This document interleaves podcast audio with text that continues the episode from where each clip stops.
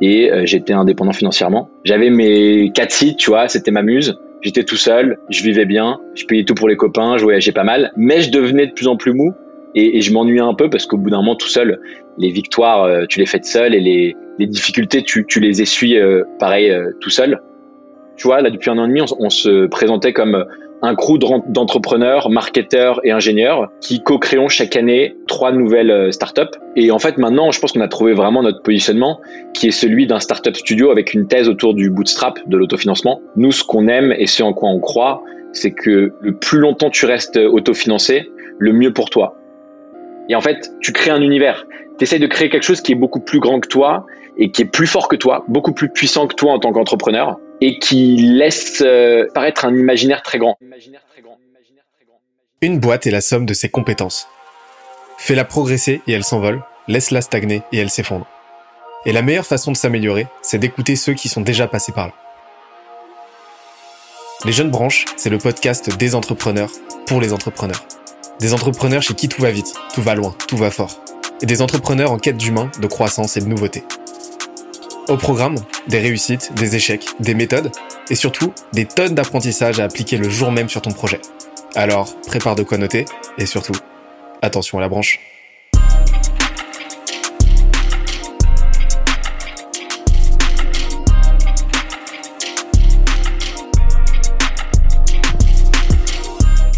Cette semaine, je reçois Maxime Blondel, CEO de The Secret Company, le studio spécialisé dans le lancement et le développement de startups autofinancées. On a parlé de la façon dont il contribue au lancement et à l'essor de trois nouvelles entreprises chaque année, de la façon dont il identifie les projets à fort potentiel, des traits qu'il recherche chez les entrepreneurs qui l'accompagnent, mais aussi de la façon dont il les aide à bâtir une marque incontournable au sein de leur marché. Le tout avec ses meilleurs conseils et bonnes pratiques en marketing, entrepreneuriat, branding et recrutement.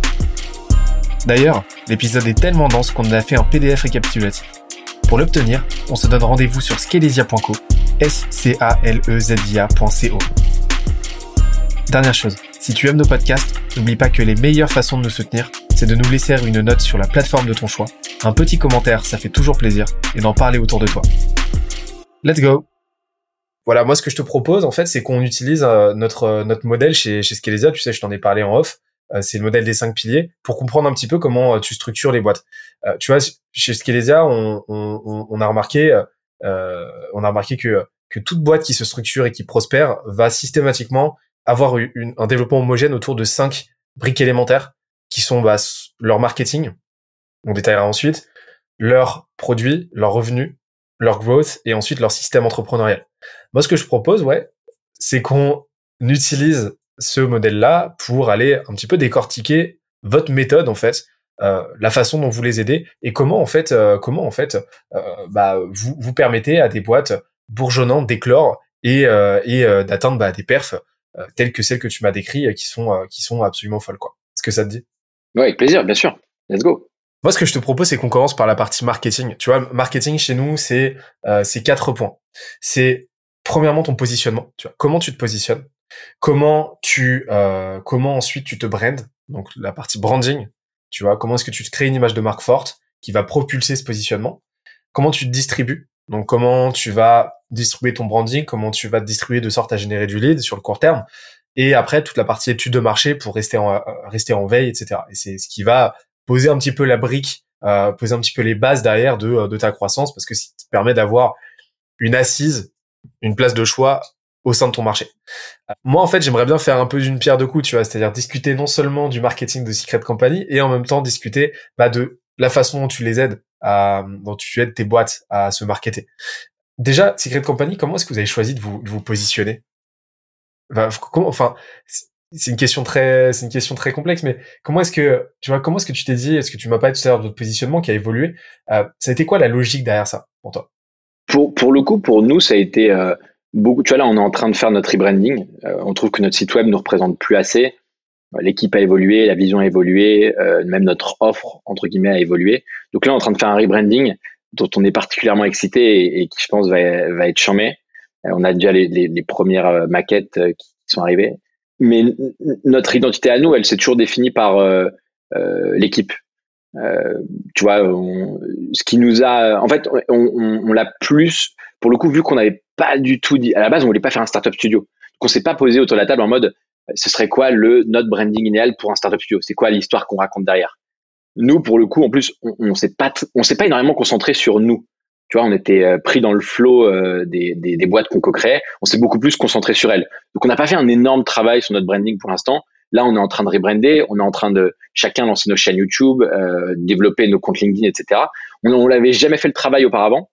Donc, par contre, ce que je peux te dire, c'est que là, pour la rebranding qui est en cours et qui va être en ligne très bientôt, on a pris les, feedbacks de, euh, du marché. Et, euh, et ce qu'on a vu, c'est que notre notre identité, elle faisait pour notre cible. Hein. Nous, on aime bien, tu vois, les, on est un peu à la recherche de, de petits génies. Là, nos entrepreneurs cette année, ils ont 21, 23, 25, et il y en a un qui a 17 ans même, qui a été qui s'est émancipé tout seul, qui a été devant la juge, etc. on aime bien ces profils-là, et on aime bien des profils qui sont, tu vois, on n'est pas un startup studio qui allons voir des, des, des sorties de grande école. Il n'y en a aucun dans notre équipe qui a fait HEC ou Polytechnique. Euh, mon frère a fait Polytechnique, je, je, comprends très bien euh, le type de personnalité que c'est, euh, les gens qui sortent de grande école, et le type de cerveau que c'est, et ce qu'ils attendent, etc. Nous, c'est pas notre équipe, c'est pas ce qu'on est.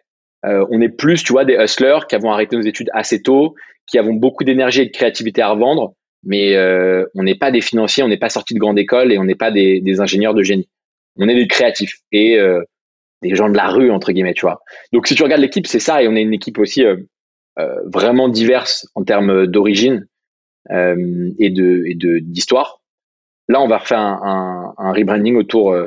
Euh, on a interrogé du coup les gens qui gravitent autour de Secret Company. Et ce qui a, ce qui nous a marqué, c'est qu'ils nous ont tous dit votre site, quand on vous le voit, on ne capte pas euh, ce qu'on capte quand on vous rencontre, c'est-à-dire l'énergie de l'équipe. Et, et, ça, notre site, le, tu vois, le, le, transmettait pas. Donc, on a remis un focus là-dessus. On a remis un focus sur la diversité parce qu'on est une équipe euh, euh, très diverses. Donc nous, dans notre cas, personnellement, on a plus fait un, un, un travail euh, reverse, tu vois. On n'est pas parti de qu'est-ce qu'on veut créer, qu'est-ce qu'on veut transmettre comme valeur, mais après deux ans, quelles sont nos forces, quelles sont nos faiblesses, où est-ce qu'il faut qu'on appuie, enfin sur quelle force il faut qu'on appuie pour paraître encore plus puissant, plus grand, etc. Qui n'est pas le travail qu'on fait avec nos entrepreneurs. Avec nos entrepreneurs, on part vraiment d'une vision marché. On regarde évidemment qui sont les cofondateurs, mais on arrive à sortir, et c'est je pense une, une, de nos assez grandes forces, on arrive à sortir une vision marché et une brand qui est euh, assez forte jour 1. Ok, et, et comment tu comment tu t'assures justement que que que que tes que tes boîtes se positionnent correctement, tu vois, et qu'elles qu se fourvoient pas complètement sur ce point? Bah, tu as une réponse très très rapide du marché. Hein. Euh, c'est simple. Hein. Euh, nous, à chaque fois qu'on a sorti des, des startups dont euh, la vision, les valeurs, l'identité graphique plaisaient vraiment. On a eu des effets waouh où euh, ces entrepreneurs-là et nous, on recevait des messages en DM en mode waouh, ce branding vraiment il sort de la norme. Je vous ai reconnu direct, j'ai compris que c'était votre patte. Euh, et cette marque, on la reconnaît parmi toutes les autres du marché, quoi. Donc en fait, tu as un feedback marché très très rapide. Maintenant, c'est un sujet de sensibilité ça, je pourrais même pas trop te l'expliquer. C'est notre vécu, c'est notre secret sauce. Euh, si je peux te raconter un petit peu comment on fait pour définir des identités de marque euh, fortes. Nous, on aime bien les caricatures. On va regarder d'abord qui sont les cofondateurs. On va passer beaucoup de temps à les interviewer. C'est une interview très informelle où on va, euh, ils vont nous raconter leur enfance, leur vie, euh, euh où est-ce qu'ils sont forts, où est-ce qu'ils sont pas forts, où est-ce qu'ils ont des doutes, qu'est-ce qu'ils veulent faire plus tard dans la vie, qu'est-ce qu'ils veulent faire avec cette boîte, à quoi ils aimeraient qu'elle ressemble, si pour le coup c'était un animal, quelle serait leur boîte on, a mais un, panel de questions qui est très très large, des questions ouvertes, des questions fermées. Et, et avec ça, on essaie de chercher une singularité, une singularité sur laquelle appuyer très fort, pour ne pas dire euh, une caricature. On a, dans le cas de Freeland, vu qu'on voulait vraiment créer à la fois un, un, une safe space pour les créateurs de contenu, donc quasiment un pays virtuel mais également euh, un pays virtuel tourné autour de la liberté pour les créateurs de contenu et également un peu euh, l'éducation du futur, un peu, tu vois, euh, les écoles dans le metaverse. Et ben en fait, on s'est dit euh, ah tiens, appelons ça Freeland, nom de domaine johnfreeland.com dispo, et qu'en fait, on, la vision c'est un pays virtuel dans lequel il y a des top écoles où les étudiants sont enfin contents de leur école et où les profs sont des top creators, des top influenceurs. Et en fait, tu crées un univers. Tu de créer quelque chose qui est beaucoup plus grand que toi et qui euh, euh, et qui est plus fort que toi, beaucoup plus puissant que toi en tant qu'entrepreneur, euh, et qui laisse euh, laisse paraître un imaginaire très grand. Parce qu'en fait, ce qu'on sait, c'est que les consommateurs font des choix avec leur cœur, mais ont besoin que toi, en tant que en tant qu'entreprise, tu rationalises leur achat avec des arguments fondés de euh, voilà pourquoi on est les meilleurs, mais qu'au fond, et on le sait, c'est qu'ils vont ils vont ils vont choisir, ils vont faire un choix euh, économique de façon irrationnelle, et donc ça passe par des identités graphiques qui sont euh, très avec beaucoup d'imaginaire. Donc dans le cas de Freeland, on aurait pu se dire, je sais pas, on est on aurait pu appeler ça Creator Studio, tu vois, ou Creator Schools. Ok, d'accord, la baseline est dans le nom, mais il n'y a pas d'imaginaire derrière. Là, tu vois, avec Freeland, on est un pays virtuel. Les gens le retiennent directement et, s'en souviennent. Et euh, donc, c'est ce qu'on essaie de faire à chaque fois. Ouais, il y a, une vraie continuité, et ça, ça c'est quelque chose qui vérifie, mais on voit qu'il y a une vraie continuité entre le positionnement et le branding. C'est-à-dire que vous allez réfléchir à, OK, quelle place on a envie d'écouter, euh, d'occuper dans, au, sein du marché, et quelle place on a envie d'occuper dans l'imaginaire de notre marché, en fait. Et c'est, les deux vont de pair, en fait. Et le branding, donc l'identité de marque, la tonalité de marque que vous avez développée pour euh, pour euh, pour vos boîtes vont être systématiquement très marquées. On peut le voir hein, si on va voir effectivement Freeland, c'est une identité très marquée, euh, très très clivante en fait, pas dans le sens dans le sens dans le sens pas dans le sens péjoratif du terme du tout, au contraire. Enfin. Si, hein, en vrai, on, on, on, fait en sorte que les brands soient clivantes. Euh, c'est en vrai, si t'as si t'as pas de haters, c'est assez mauvais signe aussi. Ouais, mais c'est essentiel. C'est essentiel et, et on voit qu'il y a cette réelle continuité en fait. Et est-ce que ça t'est pas est-ce que ça t'est arrivé de, de te retrouver avec euh, tu vois un, un une, une, boîte euh, dont le positionnement tu vois euh, est un petit peu plus on va dire euh, classique tu vois et qui nécessitait une brand on va dire un petit peu plus aseptisée etc qui est-ce que c'est quelque chose euh, à laquelle vous êtes ouverte tu vois quelque chose tu vois une boîte un petit peu plus classique on va dire? Ouais, ouais, complètement. Je vois très bien ce que tu veux dire. Est-ce que euh, est-ce que c'est quelque chose sur lequel vous travaillez? Comment t'appréhenderais ça? Euh, On a une boîte dont euh, l'identité graphique euh, est très chiante, on pourrait dire. Moi, je, je, en fait, je l'ai connu, tu vois, quand je lançais ces sites à l'époque, animationévénement.com, une salle à Paris.com, mille et un il y a aucun imaginaire derrière. La value proposition de ces sociétés-là, elle était dans le nom même des sites, donc dans le nom même des, des c'était dans le logo, dans les marques. Et il faut comprendre que l'image de marque est, c'est très souvent un pari. Parfois, on fait des erreurs. Tu vois, là, Freeland, pays virtuel, autour de la table, au début, tout le monde n'était pas d'accord. Hein. Tout le monde nous a dit, waouh, qu'est-ce que vous nous avez pondu là? On l'a sorti. Il y a eu un effet waouh général. Tout le monde a fait, OK, vous êtes trop fort. Et tout le monde, d'un coup, était beaucoup plus aligné dans l'équipe sur, ah ouais, on comprend pourquoi vous nous avez poussé à faire ça, tu vois. Mais, euh, mais c'est des paris. Parfois, ça marche pas. Et, et après, il faut comprendre que c'est l'image de marque, le branding, c'est un outil qui doit servir justement le positionnement et le succès de l'entreprise il y a des entreprises qui, euh, déjà, le branding est pas si important que ça pour eux dans leur facteur clé de succès. Euh, leur facteur clé de succès, par exemple, ça va être euh, recruter les meilleurs sales du marché et trouver un système d'incentive qui les garde le plus longtemps. Et qu'en fait, le branding est très, très secondaire. Euh, c'est, le branding, c'est des bijoux. Hein.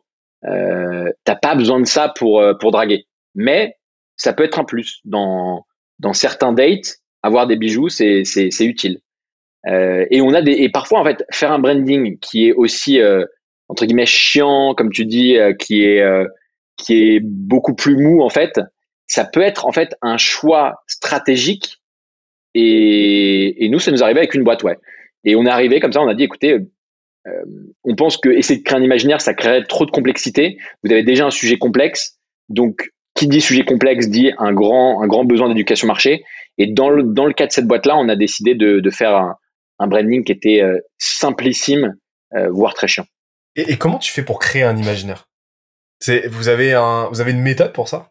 Bah, moi j'essaie de regarder les caricatures. Tu vois, euh, je regarde les fondateurs, je regarde à, quoi ils me font penser. Euh, est-ce qu'ils est-ce que je sais pas, ils ressemblent à des Vikings?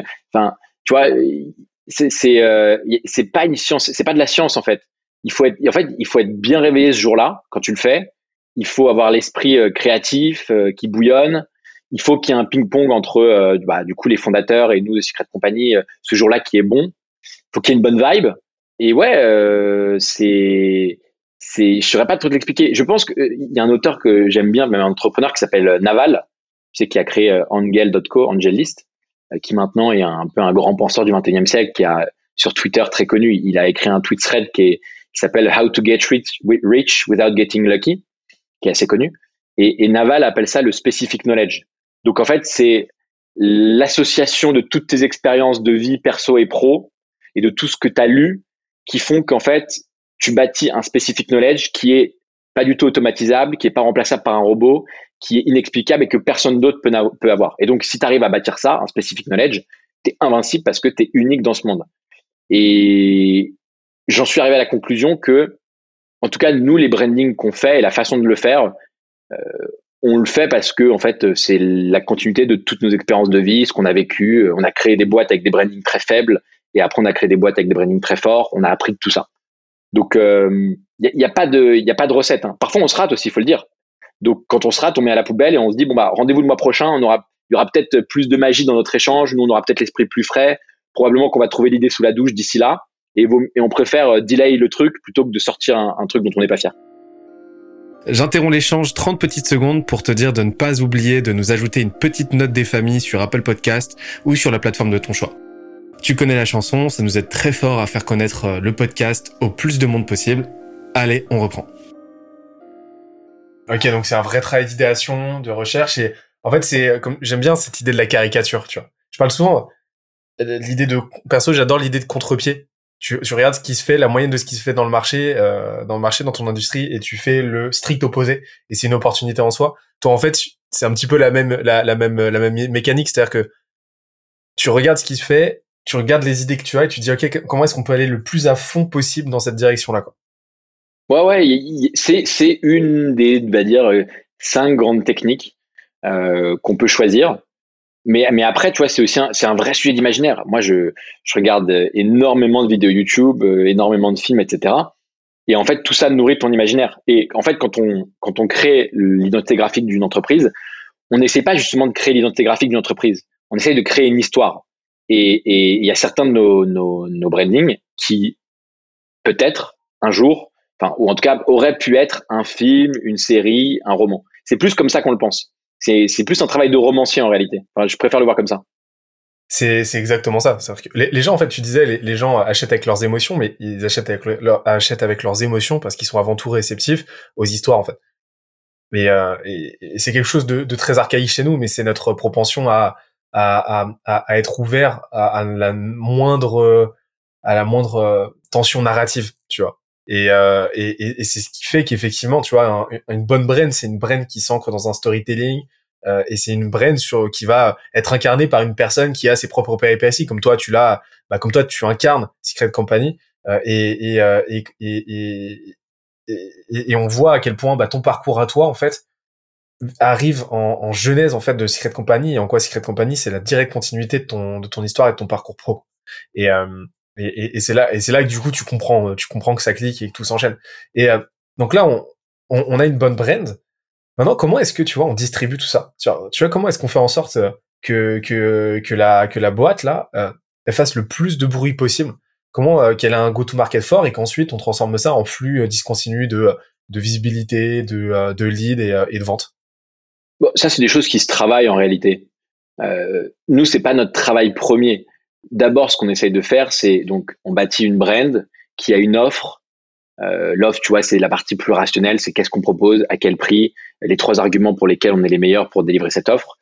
Et on va parler à plein de gens qu'on pense être des potentiels bons clients. Et là, par contre, on prend les feedbacks, euh, les, feedbacks. On voit si ça vend facilement, on voit si ça vend pas facilement, on voit euh, un petit peu les questions qu'on les qu'on ces prospects là. Euh, et c'est ça la, la, recherche du product market fit. C'est comment tu fais se rencontrer l'offre et le marché.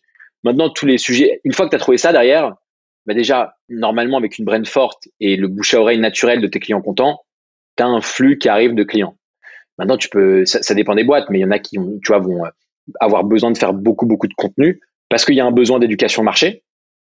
Euh, il y a des boîtes qui vont purement faire, euh, qui vont être inconnus au, au, au, bataillon dans la partie contenu, soit que ce soit sur YouTube, LinkedIn, euh, articles de blog, Substack, Medium, mais qui par contre vont faire énormément d'ads parce que euh, elles ont compris qu'en gros euh, elles ont un produit à 100 euros, qu'elles peuvent, elles ont des marges très élevées, elles peuvent se permettre un coût d'acquisition, je sais pas, de 50 euros, et donc elles vont faire un, un, un travail d'itération sur comment tu à compresser au maximum ce coût d'acquisition par, euh, par vente.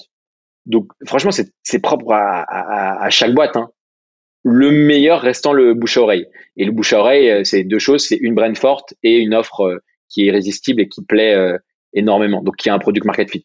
Mais c'est notre premier travail. Tous ces sujets de distribution derrière, honnêtement, il y a des bons freelances, des bons marketeurs, des bonnes agences. ça, se trouve. Hein. Et tu testes des choses. Hein. tu te dis, bon, bah, je vais tester les posts LinkedIn pendant un mois à fond tu vois si ça a un impact sur ton acquisition, si les leads que tu récupères sont de qualité.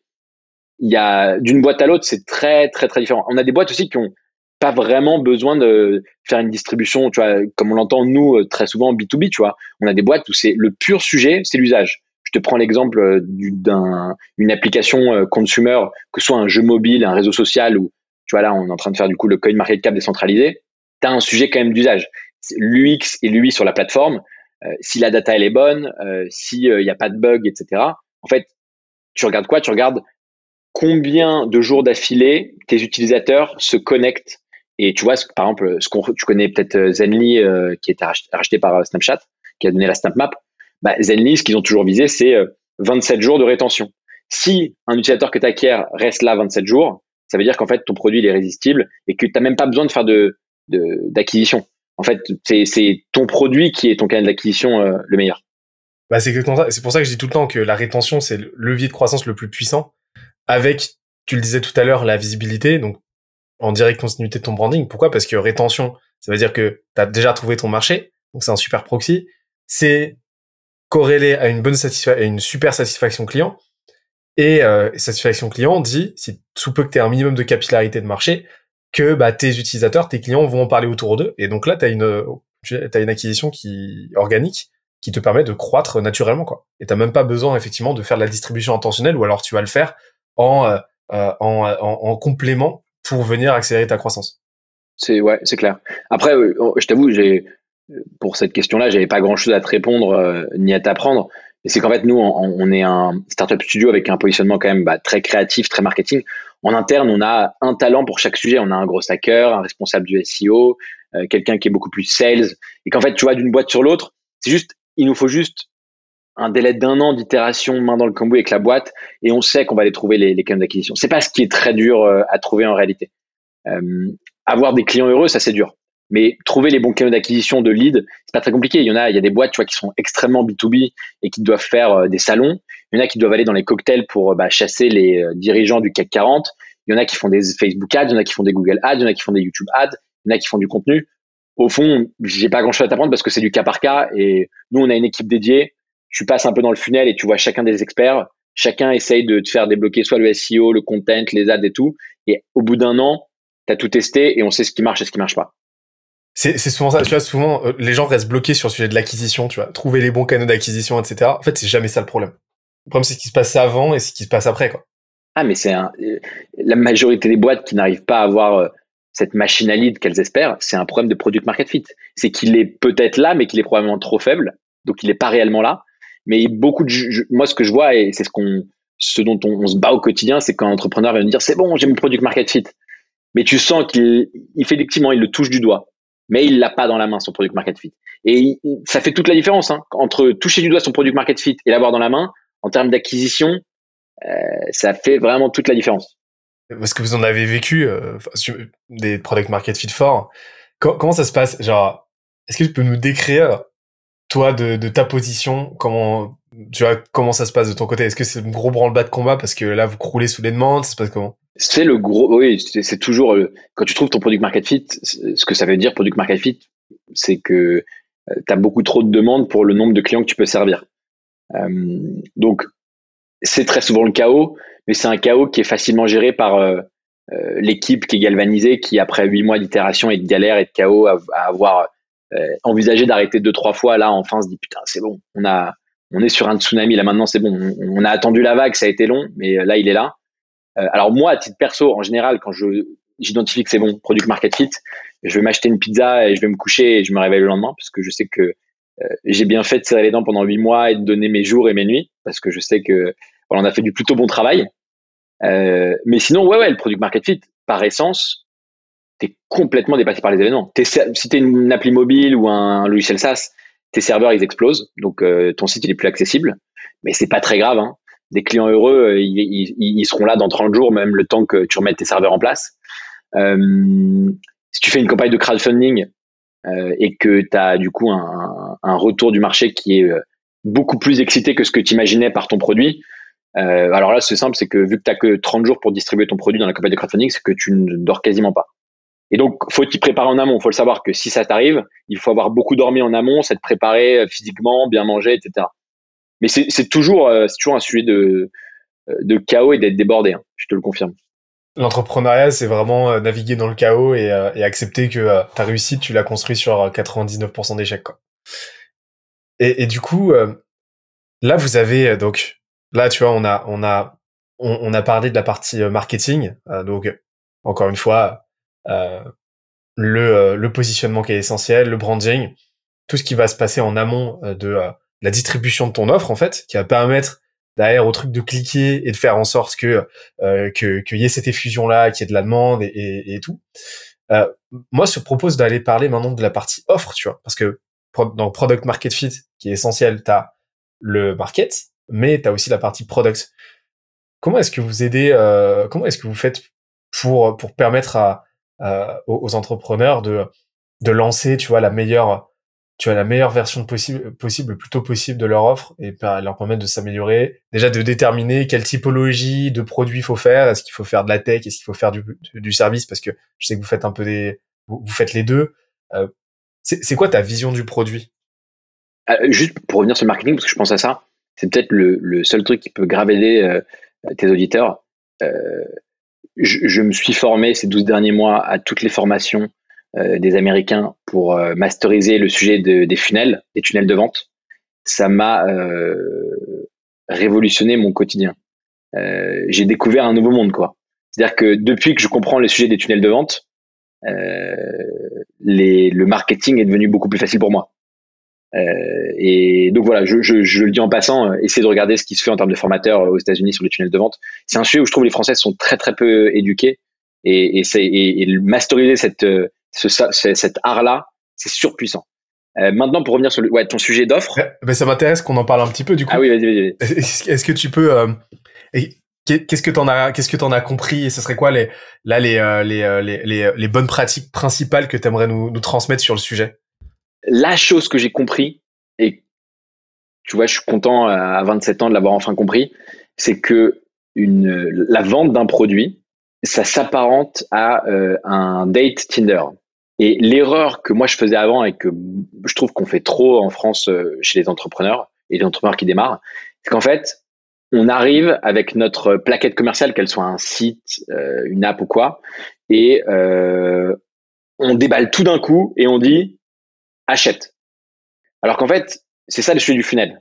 C'est d'abord attirer euh, l'attention, capter l'intérêt, commencer à convaincre, closer et après euh, euh, arriver à ce qui est du repeat, donc faire payer plus de produits, augmenter ton panier moyen, etc. Faire de l'upsell ou du cross-sell. ça, j'ai mis du temps à, à, le comprendre intimement. Et qu'en fait, on a, tu vois, par exemple, des, dans, dans le cas d'e-commerçants, par exemple, des e-commerçants qui arrivent avec leur site web, tu vois, c'est super abrupt. T'arrives, c'est en mode, ouais, achète. Bah non, tu vois, il y a, y a d'autres sujets. Il faut chauffer par mail tes prospects. Donc, il vaut mieux prendre, en fait, plutôt que de leur présenter ton site, il vaut mieux capter leur mail, les, euh, les nourrir de d'emails pendant un mois pour qu'ils comprennent mieux c'est quoi ta marque, euh, c'est quoi tes produits, c'est quoi tes valeurs. Et en fait, ils seront beaucoup plus à même de d'eux-mêmes de se connecter sur ton site e-commerce d'acheter et, euh, et de revenir derrière potentiellement. Donc euh, c'est un vrai sujet en fait de, de date. T'arrives et tu dis pas direct. Alors moi je cherche quelqu'un pour me marier parce que j'ai envie de vivre à Acapulco. Non, tu démarres par dire salut, je me présente, je m'appelle machin. toi t'aimes quoi? T'interagis, tu vois. Et donc il faut qu'il y ait cet échange, mais surtout il faut que il y ait cette évolution de l'intimité en réalité. C'est ça le sujet. C'est l'évolution de l'intimité pour en final que le closing soit une évidence, enfin la, la vente soit une évidence. C'est ça, c'est vraiment ce travail de créer la relation, pas dans cette logique de transaction. Et, euh, et, euh, et j'aime bien cette idée d'évidence aussi, tu vois. En fait, au bout d'un moment, faut que ça, faut que la next step elle devienne évidente pour euh, pour pour ton prospect, pour ton audience, et que ça devienne naturel pour elle de de de, de, de gravir l'échelle de valeur, quoi. Ouais, Mais c'est vrai qu'en France, on a cette tendance à être beaucoup trop frontaux, ouais, effectivement. Parce que pourquoi? Parce qu'on a, tu vois, on a cette euh, pensée ingénieriale, tu vois, on a cette tradition ingénieriale. C'est mon interprétation. On se dit, si on présente les bons arguments, ça va le faire. Mais non, parce qu'on est des êtres, euh, on est des êtres d'émotion avant tout, et c'est ça qui drive nos, exactement, c'est ça qui drive notre prise de décision et, et, qui drive notre intellect principalement. Et, euh, et, et, acheter quelque chose, c'est quelque chose de purement purement irrationnel en fait. Et on achète avec des émotions et on se justifie avec de la logique.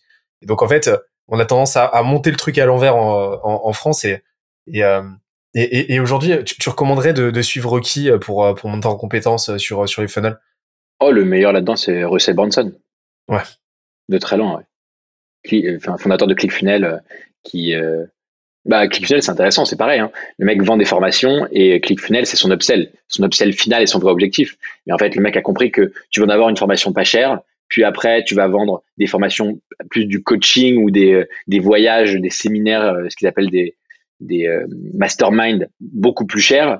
Et derrière, tu peux également, parce que tu es devenu un peu le, le, le, gourou ou le prof de ces gens-là et qu'ils ont confiance en toi, tu peux leur recommander des outils et potentiellement, faire de l'affiliation sur des outils qui vont leur servir, mais potentiellement développer toi-même ton logiciel SaaS, ton outil que tu vas leur recommander. Et qu'en fait, c'est un, c'est un sujet de capter le maximum de valeur euh, de, de ton client. C'est le sujet de la LTV, quoi, lifetime value. C'est combien tu peux tirer d'un client euh, au maximum sur toute la durée de sa vie. Et combien tu peux lui apporter en continu de la valeur avec une échelle de valeur en fait. C'est cette notion d'échelle de valeur aussi qui est euh, qui est euh, qui est très sous côté en France, tu vois. C'est euh, échafauder en fait réfléchir à ton offre vraiment comme ah oui, oui. différents paliers où plus tu vas escalader et plus tu vas apporter de la valeur, plus tu vas en tant que client recevoir de la valeur, mais plus forcément ça va te coûter cher. parce que ouais et, et, et comme ça bah c'est naturel en fait. au bout d'un moment tu es dans ton escalade de l'engagement. Le date Tinder, l'intimité augmente au fur et à mesure que tu échanges, etc. Et, et, pour moi, ma, ma, tu vois, ça c'est un modèle très très infopreneurial euh, qui s'applique qui s'applique aussi très bien dans l'e-commerce. Moi, je réfléchis, euh, tu vois, dans le B 2 B, tu vois, dans le service, etc. Je réfléchis beaucoup en écosystème, tu vois, où en fait tes BU, tu vas les structurer de sorte à ce qu'elles fassent des, euh, elles se fassent des passes décisives les unes et les autres. Euh, tu vois, par exemple, t'as des boîtes qui font ça très bien en France, t'as Kimono par exemple, qui structure vraiment en BU et tu rentres dans l'imaginaire, dans bah tu vois dans le, le pays Kimono, le royaume Kimono où euh, une fois que tu y es, euh, bah tu vas te faire euh, tu vas te faire obséder dans tous les sens en tant que client parce que tu auras toujours une BU pour t'apporter de la valeur à l'instant T, tu vois. Et c'est, ce modèle un peu en toile, en écosystème fonctionne très très bien. Et euh, je sais pas si t'avais vu Russell Brunson euh, dernièrement avec Tony Robbins, ils ont fait un truc de fou là. Ils ont fait un lancement avec un webinaire. Ils ont fait, je crois, 38 millions de ventes en, en deux heures, quoi. Je crois, c'était délirant. ouais, c'était incroyable. Bah après, c'est deux gros noms. Hein. Ah bah c'est sûr. Gros noms. Mais, mais le modèle en funnel, tu vois, on a justement on a cette vision très euh, infopreneuriale, mais ça s'applique à absolument tout, quoi. Ça s'applique à tout. Et c'est juste qu'après la déclinaison, la formalisation du truc va être différente en fonction de ton secteur, mais le modèle en funnel, c'est juste le fait de, de créer cette progressivité en fait dans la conversion et dans la relation. Ouais, grave. Et après le, le sujet de toile, c'est c'est clair. Je pense que c'est la continuité en fait euh, du funnel qui est plutôt l'entrée. L'entrée dans la toile, euh, la toile arrive après le funnel. Et, et mais tu vois, ça, ça je pense que ça rebondit sur ta deuxième question qui était sur, les sujets des offres. Nous, effectivement, The Secret Company, quand on les trois startups qu'on crée euh, chaque année, euh, c'est des boîtes de produits. Donc, on les pousse à être un ambitieuses et deux faire du produit. Donc, qu'il y ait de la tech derrière, euh, que ce soit des produits, quoi, très concrètement. Parce que c'est ce qui définit les startups. Une boîte de service n'est pas une startup. Parce que dans le service, il n'y a pas de scalabilité possible ou minimement faible. Mais c'est vrai que nous, en parallèle, on a créé des boîtes de services, mais en interne, qui sont en fait euh, là pour euh, en fait nous à la fois nous autofinancer, mais nous créer un écosystème qui nous crée un maximum de leverage et d'unfair advantage pour nos euh, pour nos entrepreneurs. Donc tu vois, on a une agence de SEO qui s'appelle SEO Secret, on a une agence d'automatisation de la prospection sur les réseaux sociaux qui s'appelle My Name is Bond. on a comme ça deux trois agences et des services du même type qui sont des boîtes de services et je, te le confirme, hein, elles se renvoient les clients entre elles, hein, parce que les besoins sont connexes. Des besoins marketing. Donc, euh, donc ouais, je, te confirme que la toile aussi, c'est surpuissant, t'as raison. J'espère que l'épisode t'a plu autant que ça nous a plu de l'enregistrer et de le produire. En attendant le prochain épisode, on se donne rendez-vous sur scalesia.co, s c a l e z i où tu découvriras des cours, des vidéos et des lives en libre accès pour t'aider à faire décoller ta boîte comme jamais. On se dit à très vite. Bye bye.